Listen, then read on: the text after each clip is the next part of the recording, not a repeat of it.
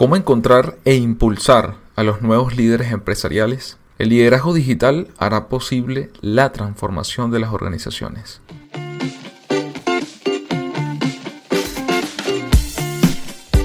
Hola, ¿qué tal? Mi nombre es Ranier Chico y bienvenido a Asesor Tech Podcast.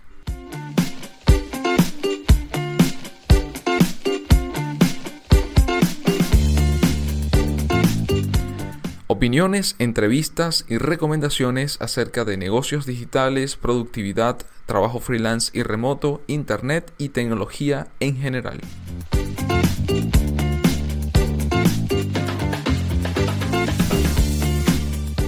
Temporada número 2, episodio 20.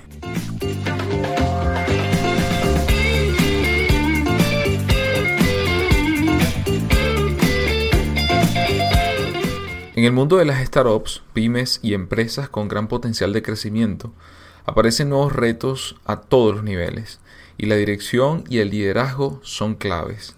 Cuando buscamos un nuevo director para nuestra startup, normalmente estamos interesados en personas con un claro perfil digital, porque al día de hoy es fundamental.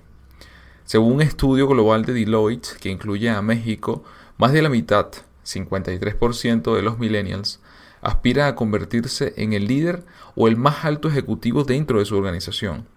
Más a nuestro favor, en el mercado emergente, 75% de los millennials les gustaría lograr este objetivo. Mucho se ha hablado sobre los millennials, la generación nacida desde mediados de los 80 hasta principios de los 2000, que serán los próximos líderes laborales.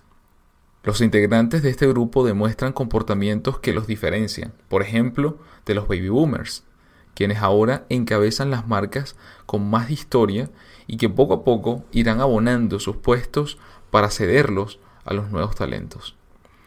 Otra encuesta del 2015, en este caso de Telefónica, respecto a este tema, revela que el 74% de los líderes millennials actuales están seguros de que pueden hacer una diferencia global a través de su desempeño profesional, debido a su contacto constante con la tecnología. ¿Cuáles son los desafíos? Hoy las empresas no solo tienen que competir en su escenario actual, sino también en escenarios futuros, difíciles de imaginar y predecir, lo que demanda una rápida adaptación al cambio si es que se quiere sobrevivir y no perecer. La mejor manera de enfrentarlo es mediante la transformación digital, entendida como el uso de la tecnología y las metodologías para abordar los cambios en el comportamiento al actualizar y reformar los procesos y sistemas que amplifican las oportunidades existentes e imprevistas.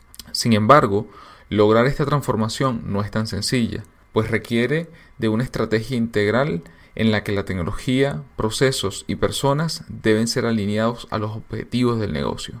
¿Qué características entonces deben tener los nuevos directores de empresas? ¿Qué conocimientos y capacidades organizativas, sociales, estilo de vida y productividad personal deben tener? 1. Capacidades analíticas. 2. Enfoque en el cliente. 3. Conocimiento del entorno digital. 4. Persona con mucha capacidad de adaptación y actualizada. 5. Experiencia en nuevas y antiguas metodologías y técnicas de trabajo. 6. Buen comunicador. 7. Trabajar con otros líderes y profesionales de distintas generaciones. 8. Compartir conocimiento de forma constante. Y 9. Impulso al liderazgo de tus colaboradores millennials.